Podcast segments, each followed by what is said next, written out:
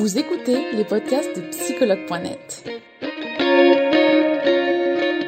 Un espace dédié au bien-être émotionnel par des experts de la psychologie et de la santé mentale. Commençons ce podcast.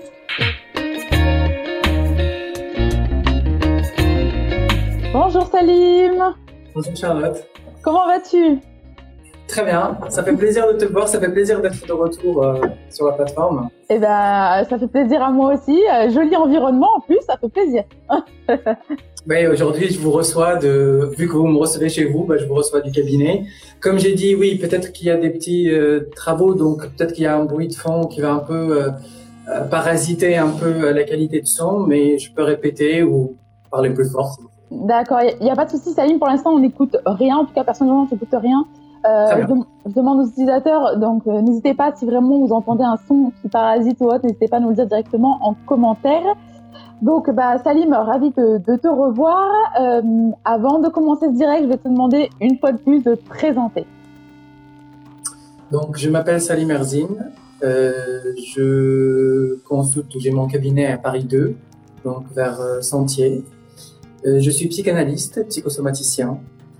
Euh, vu que avant je viens de tout ce qui est corps, mouvement, euh, l'expression en tout cas corporelle, je continue toujours à animer soit des ateliers, soit des euh, modules de formation, notamment euh, avec des profs, avec des thérapeutes. Et, euh, et voilà. D'accord, super, salut, merci. Euh, donc aujourd'hui, on va parler ensemble de dépression réactionnelle alors, ce qui m'a fait rire et en même temps pas rire, c'est qu'il y a eu beaucoup de questions sur ce qu'est la dépression réactionnelle. Donc, euh, bah, la première question, on va y répondre. Déjà, qu'est-ce que la dépression réactionnelle, Salim? Alors, la dépression réactionnelle, justement, son nom un peu nous indique ou nous met un peu sur une piste. Euh, réactionnelle, c'est-à-dire, pas que, je vais, je vais aller un peu plus dans les détails, mais on réagit à un événement euh, on traverse un événement douloureux,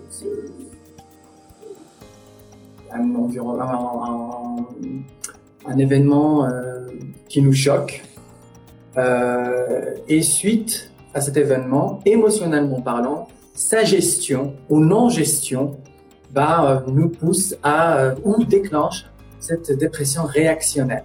Évidemment, ce n'est pas uniquement lié à réagir à un mouvement euh, spécifiquement. Ça peut être aussi une sorte de, euh, de dépression un peu latente, un peu dans les coulisses, et euh, suite à une tension accumulée, une pression, un stress euh, sur une durée plus ou moins longue, qui peut aussi déclencher cette dépression. D'accord en fait, ce serait plus intéressant peut-être de faire plutôt la différence entre dépression et dépression réactionnelle. On a déjà fait un live ensemble sur la dépression, je pense, l'année dernière. Donc, vous pouvez bien sûr aller consulter ce, live-là, ça peut être un peu complémentaire.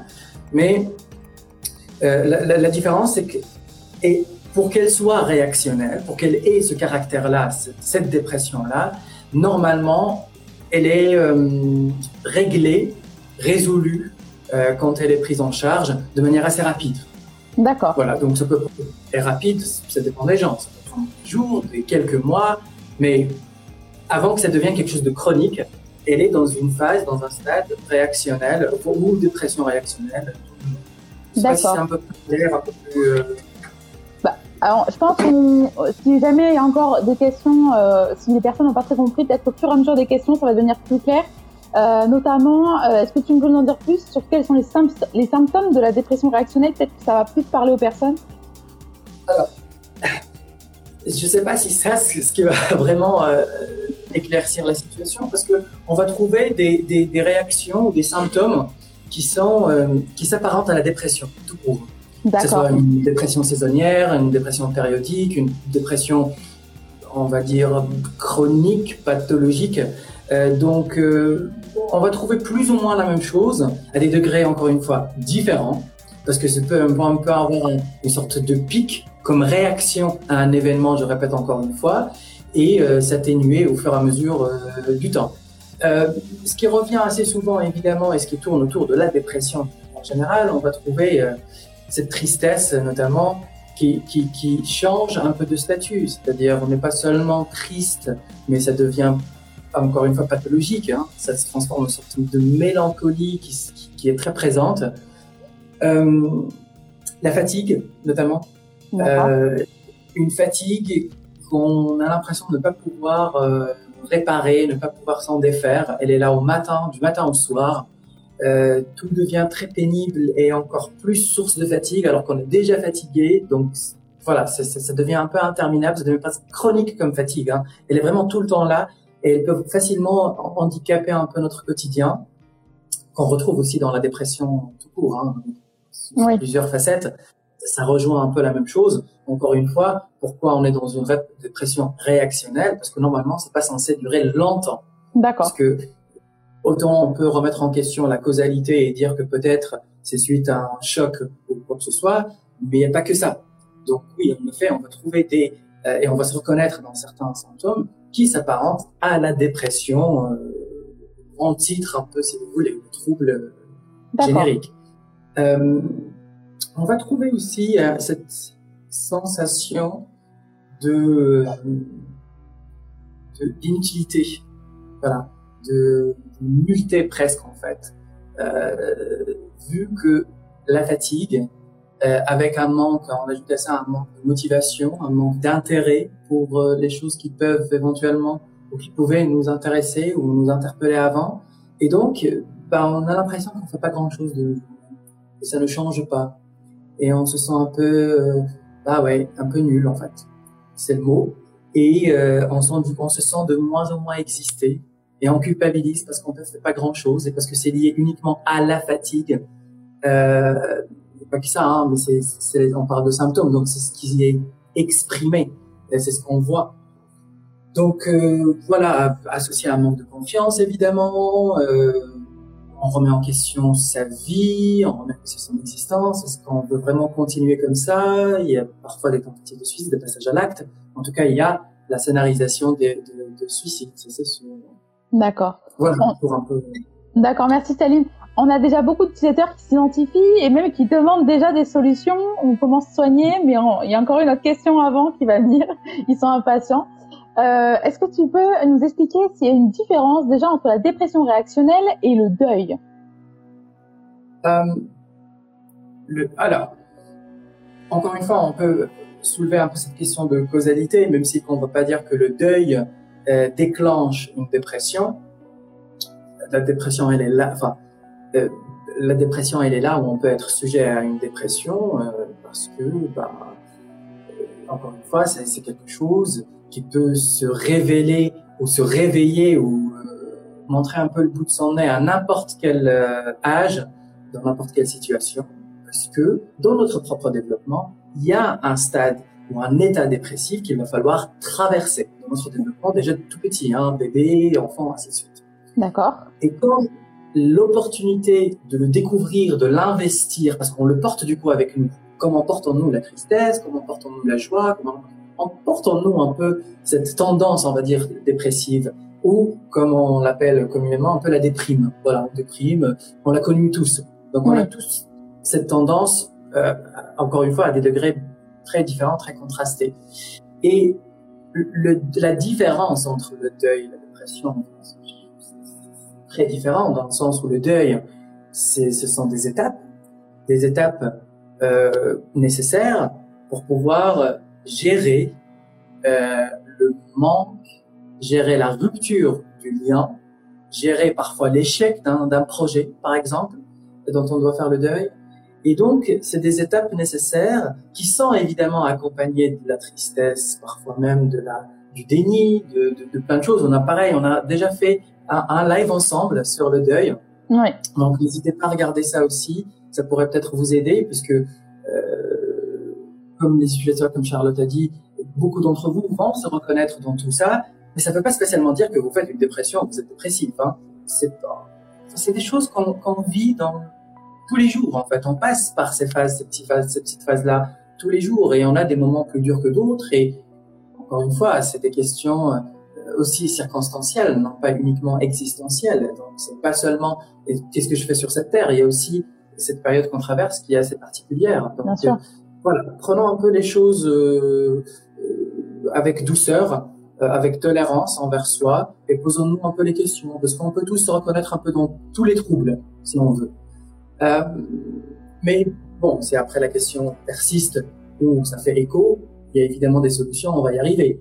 Mais pour revenir à la question, le, deuil est différent dans le sens où parfois la dépression vient nous éviter quelque part euh, cette euh, obligation ou ce passage nécessaire qui est le travail sur le lien qui vient d'être rompu, sur la séparation, sur le départ, sur l'échec aussi. Je, je, répète encore une fois parce que on, sous-estime un peu le deuil qu'on doit faire par rapport à un projet professionnel, d'études, universitaires, peu importe.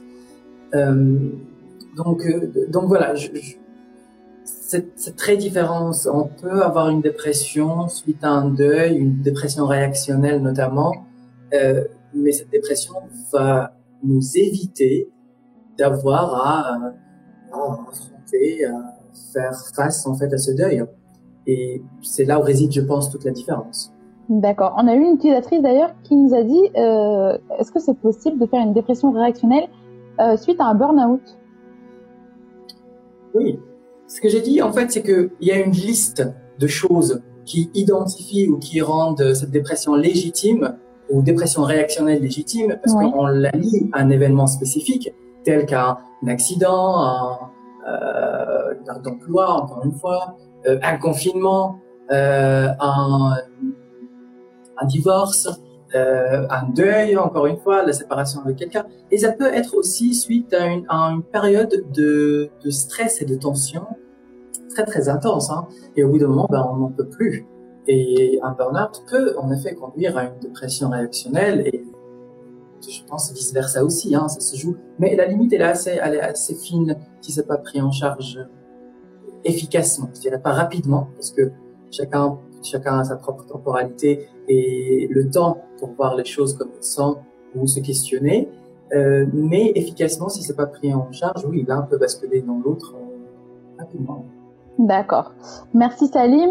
Est-ce que du coup, comment on va faire pour venir soigner cette dépression réactionnelle? Euh, Pourquoi je souris? Parce que bah, il n'y a pas de remède magique. Comme souvent, hein. Exactement, exactement. Euh, en, psychanalyse évidemment, et ça c'est très important de le souligner, c'est que on ne diabolise pas le symptôme.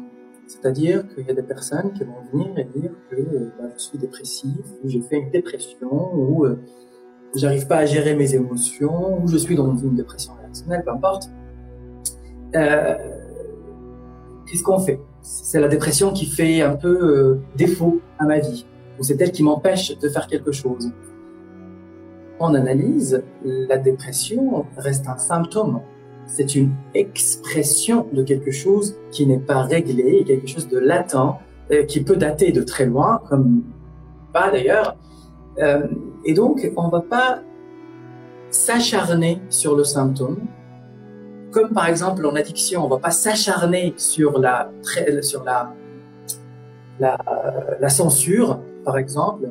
On va pas s'acharner sur euh, la privation on va pas s'acharner à vouloir absolument donner aux patients un planning et lui dire faut absolument faire des activités, faut absolument sortir. Maintenant, en plus, les deux jours, donc il n'y a pas de raison.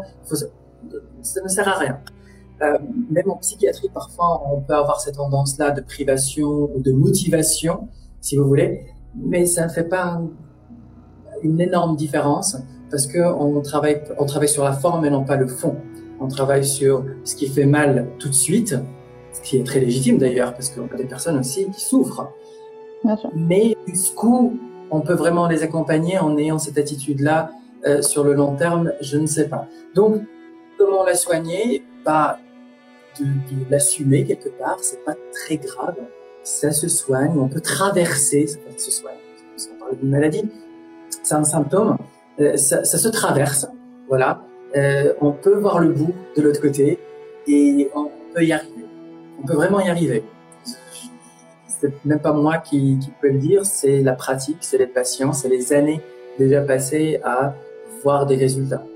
Donc euh, voilà, pour en gros, pour répondre rapidement, comment soigner une dépression, comment euh, vivre peut-être avec sa dépression. Hein?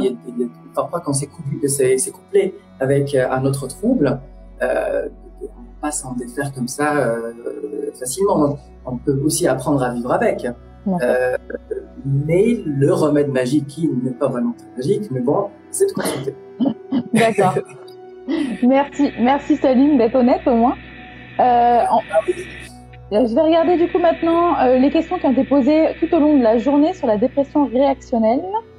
Alors, et n'hésitez pas, donc utilisateurs, utilisatrices, si jamais vous avez vraiment des questions importantes à poser, venez directement en story et venez la poser. Alors, euh, hum, hum, hum.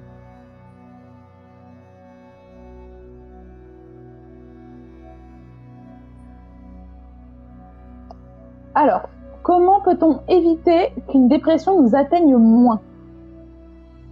Comment peut-on éviter qu'une dépression? Alors, encore une fois, on va trouver le même. Je vais euh, répondre sans répondre, mais répondre quand même. Euh, comment éviter? C'est comme si comment on peut prévenir euh, ou être dans une posture de prévention? Bah, on peut pas. Euh, on peut pas. Parce que si c'est là, si c'est quelque chose qu'on a dans les coulisses et qu'au bout d'un moment, cette dépression trouve un peu, encore une fois, sa place, ou quand ça fuit un peu et elle sort, elle est là, elle nous surprend, elle nous heurte, on n'est pas toujours très préparé hein, pour recevoir une dépression. Mais ici, encore une fois, on est en train de diaboliser la dépression comme étant le problème. Hmm. Dans certains cas, et je sais que faut pas être d'accord avec moi, mais dans certains cas, voire plusieurs, bon, j'assume, j'y vais, voire dans plusieurs cas, la dépression peut un peu nous sauver la vie, hein. Parce que les scénarios qui nous restent, ils sont pas super cool, hein. Parce que si c'est des, des, idées suicidaires ou de mettre fin à sa vie et de passer à l'acte, ou euh, de complètement euh, se trouver avec un complètement somatisé et se trouver avec un handicap ou avec quelque chose qui reste ou une maladie qui reste chronique, qui devient très physique, dont on vraiment pas se défaire. Euh, parfois, la dépression, c'est une issue psychique. Pourquoi je dis ça? Parce que regardons le mot encore une fois, hein. dépression, pression, dépression. Et, parfois, on se rend pas compte qu'on était sous pression ou qu'on nous a mis sous pression. Et ça devient presque quelque chose de, de, de, de qui s'assimile presque à notre structure, en fait. C'est comme ça qu'on est. On est comme ça. Moi, je fonctionne bien sous pression. D'accord. Oui. À un moment, on va encaisser un peu moins. Et donc, au bout d'un moment, bah, il y en aura un trop plein. Et là, ça va, là, on va se trouver dans la dépression. D'accord. Tu veux dire finalement que cette dépression, elle va venir nous réveiller d'une vie qu'on n'a pas spécialement choisie ou envie, non? Oui, oui, c'est un appel, c'est un, ouais, un peu un, appel de phare qui parfois s'éternise trop longtemps et qui nous coûte trop cher, mais ça reste un appel de phare quand même. D'accord. C'est pour ça que, comme j'assimile ça un peu, comme aussi comme avec l'addiction, c'est pas en s'acharnant sur le, le, le, le symptôme qu'on trouve des solutions. Et à savoir que on parle de la thérapie par la parole.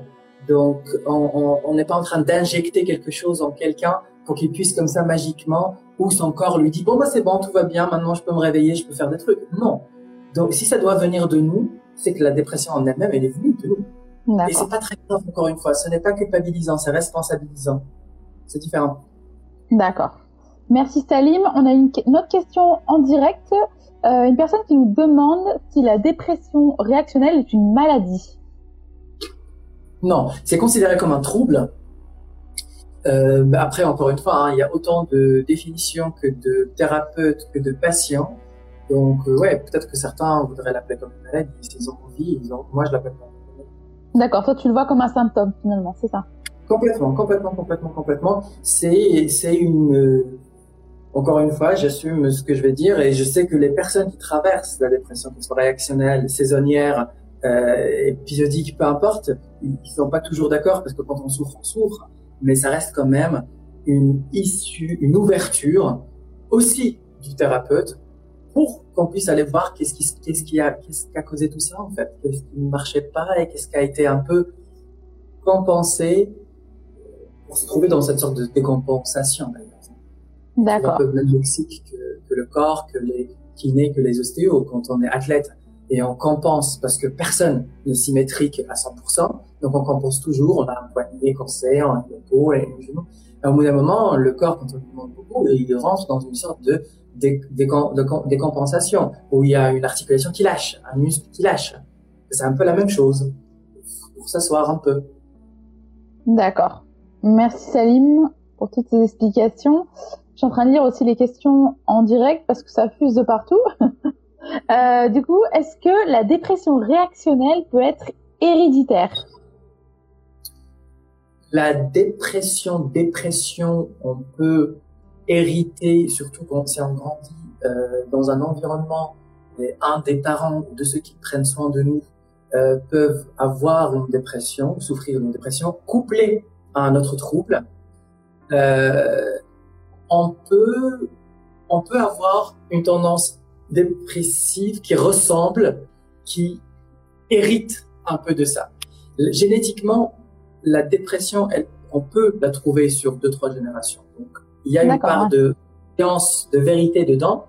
Euh, pour la dépression réactionnelle, encore une fois, si elle arrive euh, d'un coup comme ça, c'est qu'il y a quelque chose de latent en fait. Elle attendait son moment, si on veut. C'est pour ça qu'on peut pas la prévenir, on peut pas savoir et ça arrive quand ça arrive et c'est pas grave encore une fois. C'est un peu la phrase de la journée, c'est pas grave.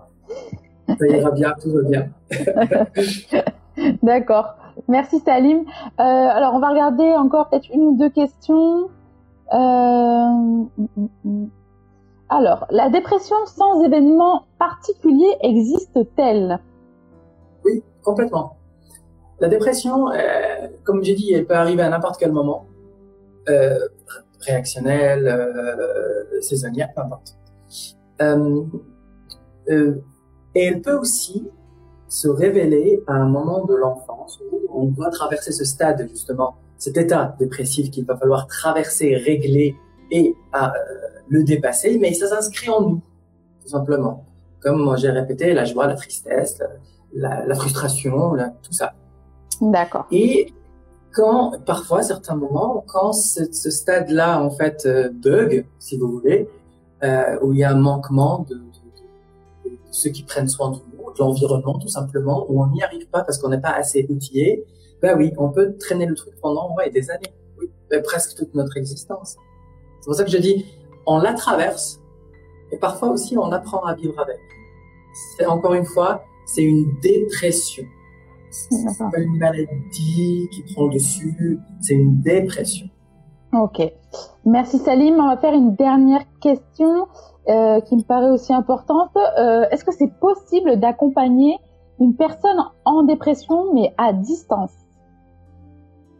Euh, Accompagné par qui? On parle de qui, de qui? Alors là, c'est des amis qui veulent aider finalement. La fa famille, euh, amis, voilà. D'accord. Alors, la seule chose, moi, que je peux conseiller, c'est de... Je pense que le plus important, déjà, on est très impuissant. C'est-à-dire, on peut rien faire. Déjà, la personne qui souffre euh, et qui est, qui, qui, qui développe ou qui a cette dépression, elle se trouve impuissante. Hein. N'oubliez pas, c'est un peu un cycle vicieux. On a l'impression d'en faire la même journée parce qu'on n'arrive pas à sortir du lit, ou on n'arrive pas à faire telle ou telle chose et on n'avance pas et on voit les autres un peu passer avec leur vie euh, donc déjà, on est dans une posture d'impuissance. Pourquoi? Parce que parfois la dépression, elle vient révéler en fait l'envie ou euh, une certain, un certain parcours dans le contrôle aussi. Hein. Parce qu'on contrôle tout, on tient tout, tout, toutes les ficelles, et d'un coup, ça lâche, dépression, et là, on se sent vraiment dans une sorte d'impuissance pas possible. Donc, il y a un peu de ça. On trouve généralement ça chez les gens qui, qui qui ont une dépression ou qui sont dépressifs que avant, euh, où il y a en tout cas cette envie de contrôle en fait qui a été rompue. Ouais, ouais. Et, et, ça ne veut pas dire que la dépression fait défaut au cadre. Ça veut dire que cette illusion du contrôle, au bout d'un moment, on, bah, on, trouve sa place qui est que illusion.